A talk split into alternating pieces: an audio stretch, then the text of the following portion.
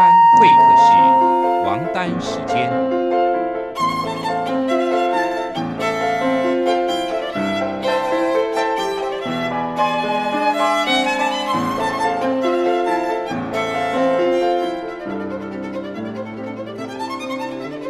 由天安门学生运动领袖王丹主讲。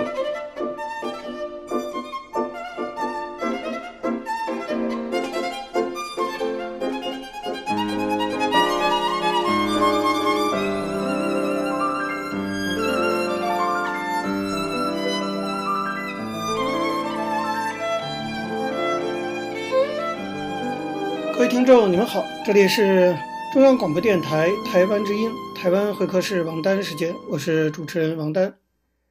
首先呢，我们进行的是第一个单元大陆时事评论。在这个单元中呢，我要跟大家聊一聊啊，上个礼拜呢，我去了一趟欧洲，先是呢去瑞士的日内瓦，那么参加联合国人权会议对于中国人权状况审议的一些周边的活动。我出席了一场他们叫做边会 Side Event 的，并发表了演讲，那么提到中国的言论自由问题等等，同时呢也旁听了联合国大会对于中国人权状况的一个审议。后来呢我又到了德国，在德国面对德国公众发表过演讲，也与德国外交部以及莫卡特研究所等重要的一些研究机构和政府机关进行了拜访。那么在欧洲之行的过程中啊。关于中国问题，当然是我心中最为关切的问题啊，也是其他人跟我讨论的核心问题。那么就有一些感想可以在这里跟大家分享。首先呢，一个就是我确实是感受到这个中国对联合国的控制，这个渗透力之强，影响力之大，恐怕是外界难以想象的。你一定要是亲身去到现场才能感受到，联合国现在已经几乎可以说完全被控制在。中国的影响力之下，那么尤其是当美国啊退出联合国人权委员会之后，中国的影响就是更无人可以跟他们去进行这种对抗了。这种影响大到什么程度呢？你比如说，我们在联合国人权审议的现场，眼看到关于中国问题审议的发言啊，当然大家都要去排名。那么中国作为联合国安理会常任理事国，它的影响力也渗透到对于。允许哪些非政府组织发言，或者不允许哪些非政府组织发言的这个程度。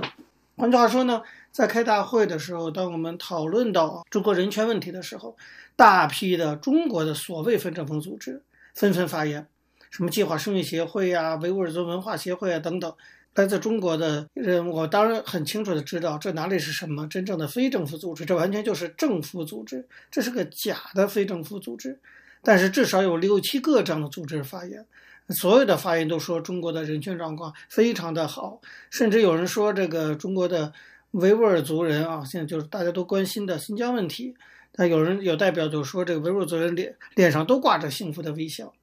这个无耻荒唐到这个地步啊，令人匪人匪夷所思。那么对中国人权状况持批评态度的团体能够发言的不超过五个啊，包括国际大社呀。呃，世界人权联盟啊，以及少数国家，比如挪威等等，整个会场显示出一片压倒性的这种表决结果。那当中国就通过了这样的审查，这个让我看到中国在联合国的这种影响力啊。另外呢，就是让我感受很深的，就是欧洲国家在面对所谓的中国挑战的时候，其实是非常的不团结的。那么我在欧洲。跟一些关心中国发展的朋友交换意见啊，嗯，大家基本上都认为说，在面对中国构成挑战问题上，欧洲国家态度很难统一。我印象比较深刻的一点就是说，在我跟两千零九年诺贝尔文学奖得主赫塔米勒交谈的过程中，我曾经问他，我说欧洲主要国家呀，它是一个普世价值的起源地啊，按理说呢，应当更加的重视人权呀、民主啊等这样的价值观。那今天，美国川普政府其实并不想在全球扮演这个维护民主自由的意识形态的这样的一个角色。在这种情况下，欧洲为什么不去代替过去美国的角色，承担起维护全球民主的责任呢？赫拉米勒十分肯定的回答说：“说一点可能性也没有。”我说：“为什么？”他说：“在欧盟体制下，一个国家的反对就足以破坏整体的团结。你比如说匈牙利这样的国家，他就投反对票，你很多决议就无法形成；而在欧盟。”类似匈牙利这样的正在向民粹主义过渡的国家越来越多。那我问赫塔米勒说：“那欧洲的公民社会呢？知识分子讲话会不会有用呢？”赫塔米勒很沮丧地说：“知识分子的发言也不再像过去那样受到社会的重视了。”然后呢，我们就看到了新闻，正当美国啊和一些欧洲国家针对中国的一带一路政策发出警告，指出其输出发展模式制造债务陷阱的危险之处的时候，哎，这个时候，意大利的总理孔蒂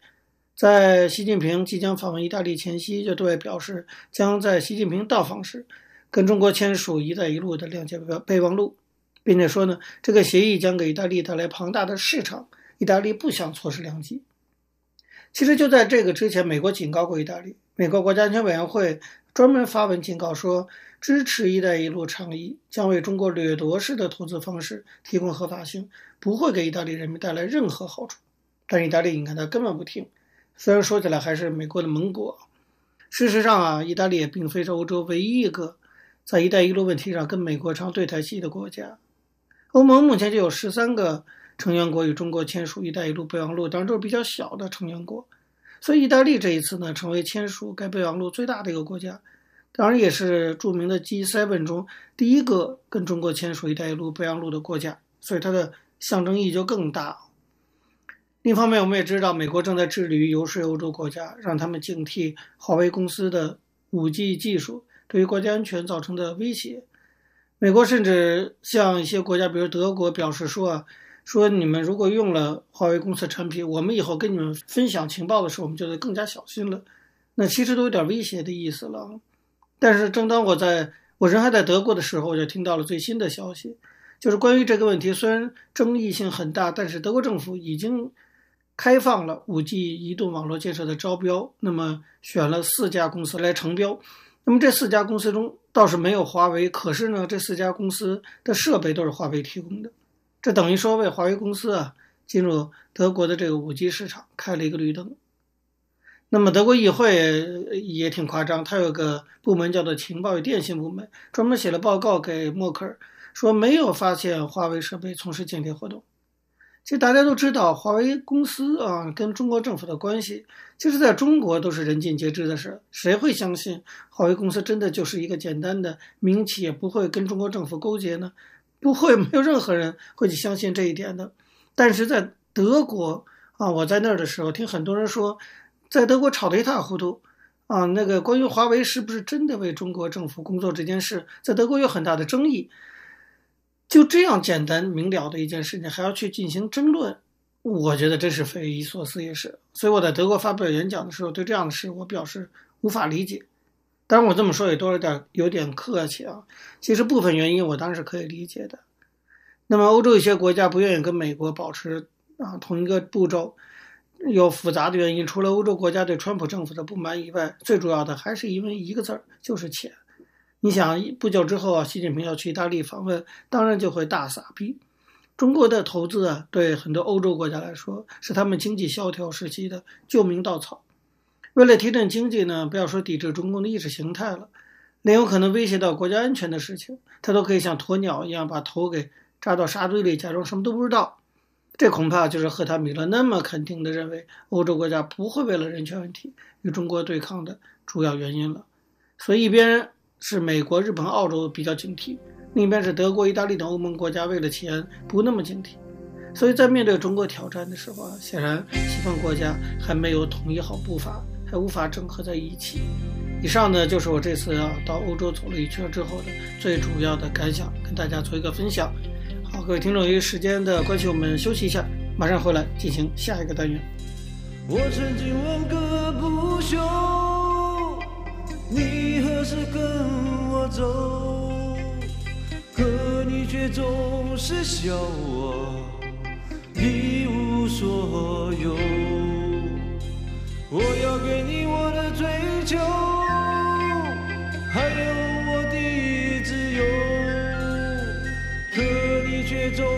是笑我一无所有。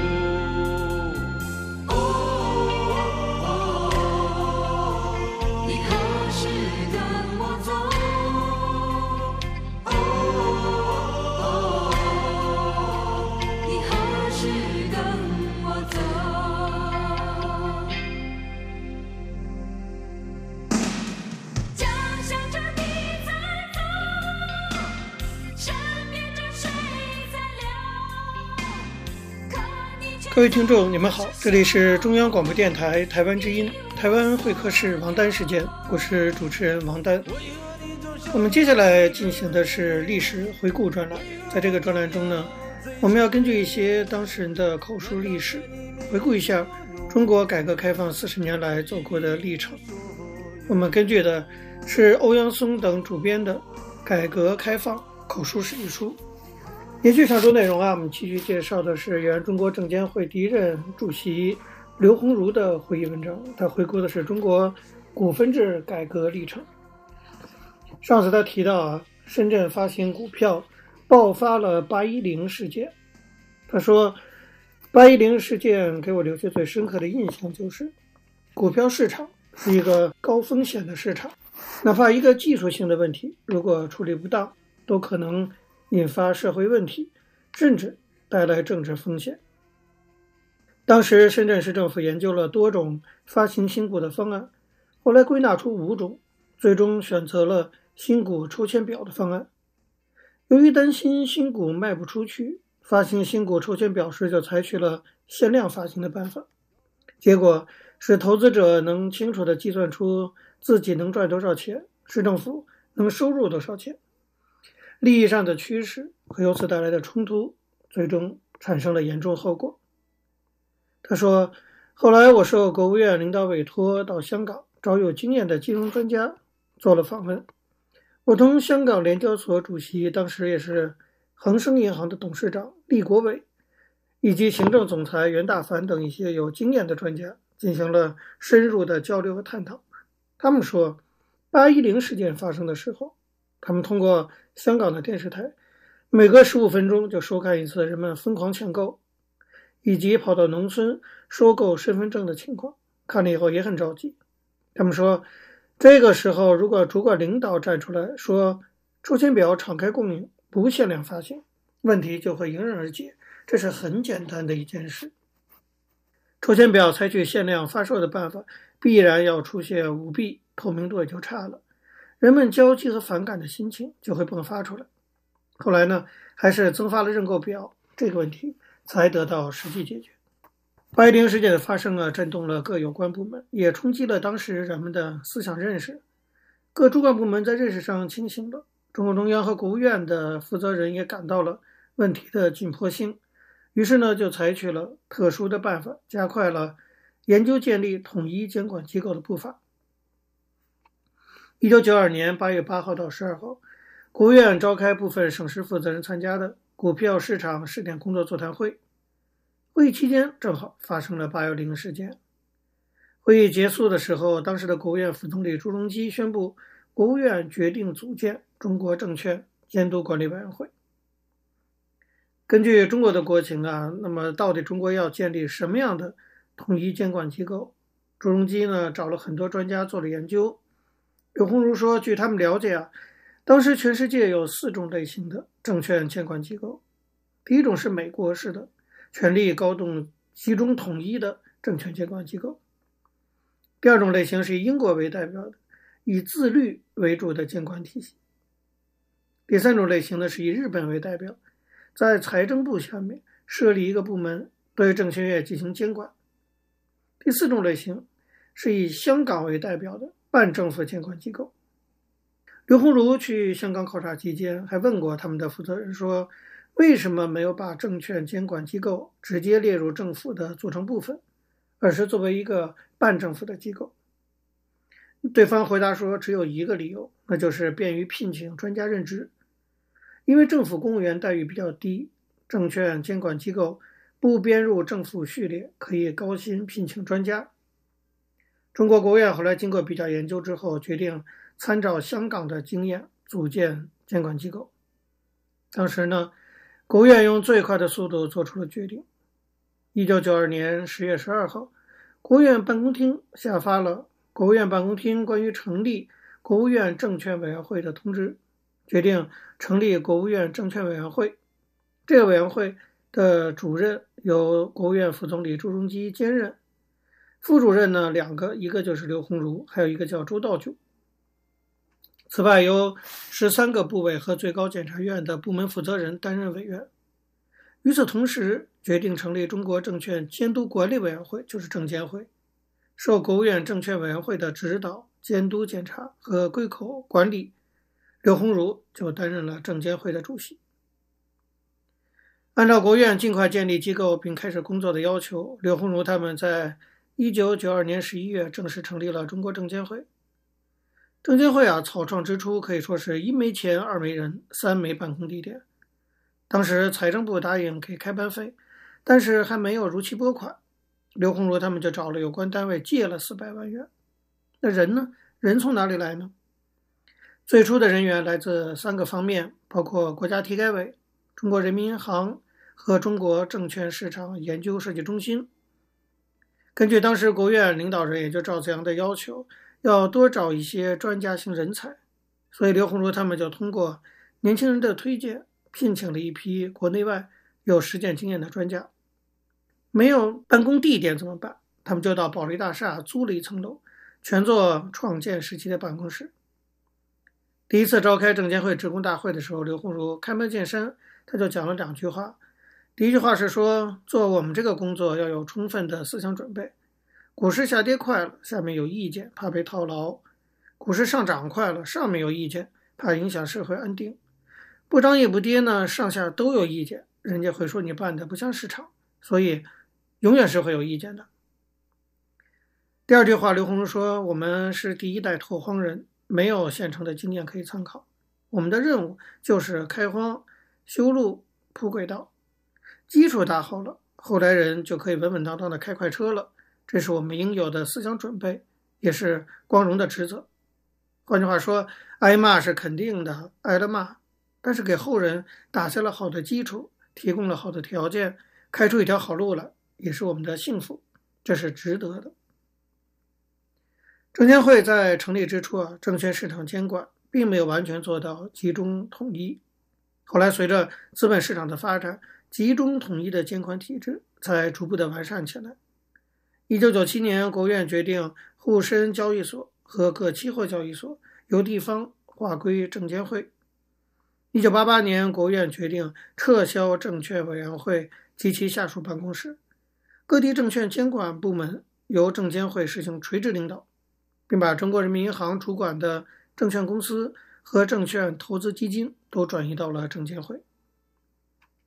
再到了一九九九年，证监会进一步完善了各地的派出机构，至此，一个以中国证监会为核心，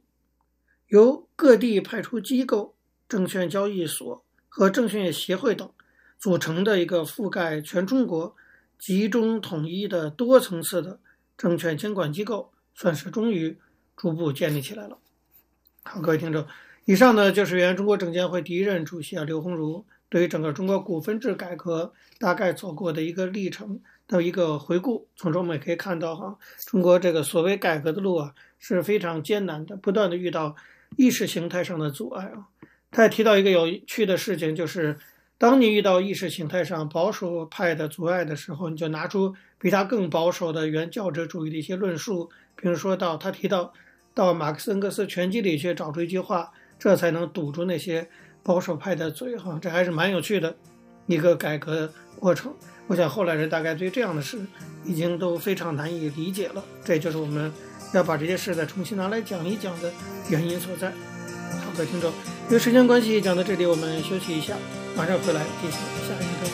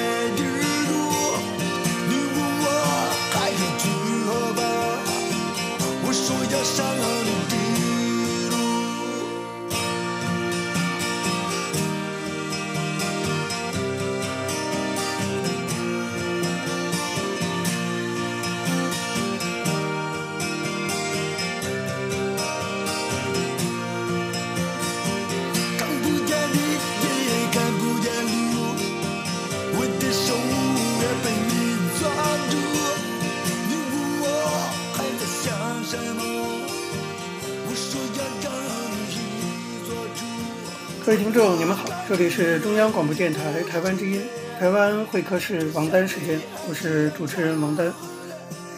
在今天的台湾经验专栏中，我们要继续介绍台湾公民社会发展中非常重要的一个部分，那就是社区大学的经验。希望这些经验呢，以后也可以成为中国大陆未来类似建设的一个借鉴。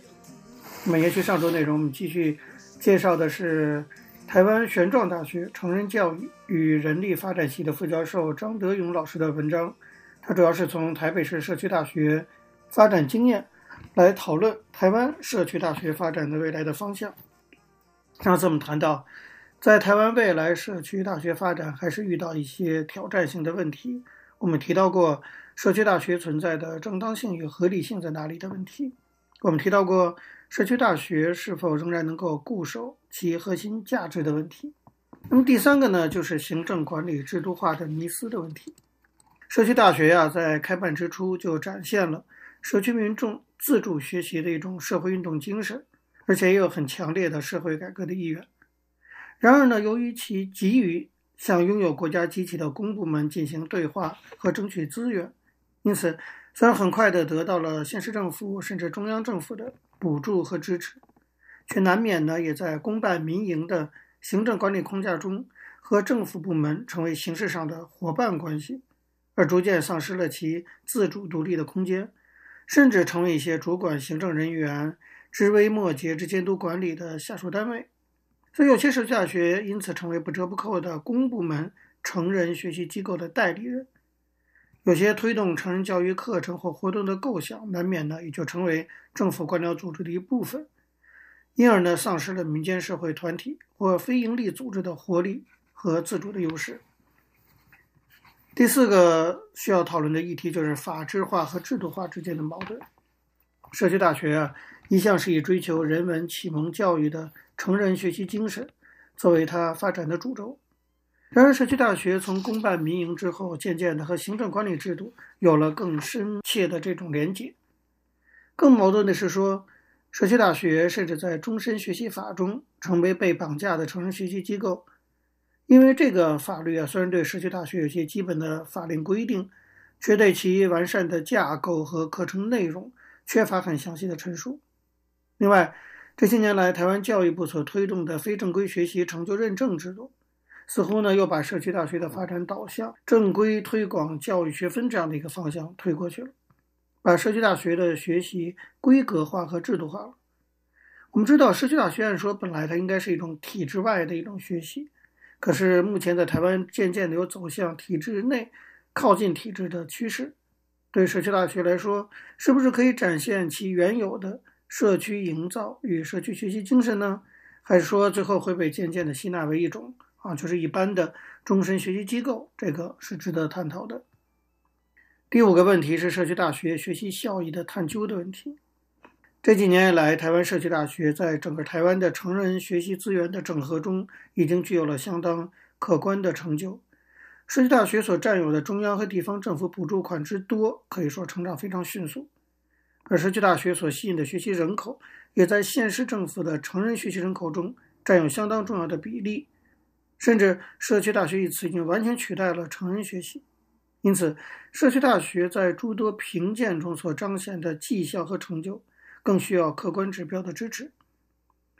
对社区大学学习效益的批评和怀疑，基本上不是要否定社区大学的存在，反而是要强化社区大学的重要性和合理性。然而，社区大学的学习效益所指为何？从目前所进行的各县市政府或教育部对社区大学的评鉴指标就可以略知一二，而这些评鉴指标和资料似乎都还不够完整和健全，因为太多欠缺同整的指标项目，并且评鉴的内容中量化的资料缺乏一个比较的基准，所以不少质化的资料流于文字的叙述或理念的阐述而已。所以，本文的作者张德勇老师就认为说，可以发展社区大学学习效益的研究，比如。可以参与者的身心健康改变产生的社会资本为聚焦，把社区大学成人学习者在参与过程中的身心成长状态、社区参与情况以及技能学习程度有一个明确的指标性的分析，来建立社区大学成人学习过程、内涵和学习成效之间的实质关系的一种分析。第六个问题就是社区大学在本土化与国际化方面的连接与矛盾。社区大学非常清楚是台湾成人学习运动中的独特经验和成就，而社区大学所发展的本土性课程、地方的关怀和社区的连接，以及社区文史研究者所精心建构的地方学，成为社区大学非常令人赞赏的这种本土性社会运动成就。然而，在全球化与社区化同步发展的今天，社区大学不再只能闭门造车，社区大学更重要的是将其经验以成人学习和组织管理的精神分享到其他的社区大学，甚至将社区大学的志愿服务与社区关怀任务要拓展到国际合作之上，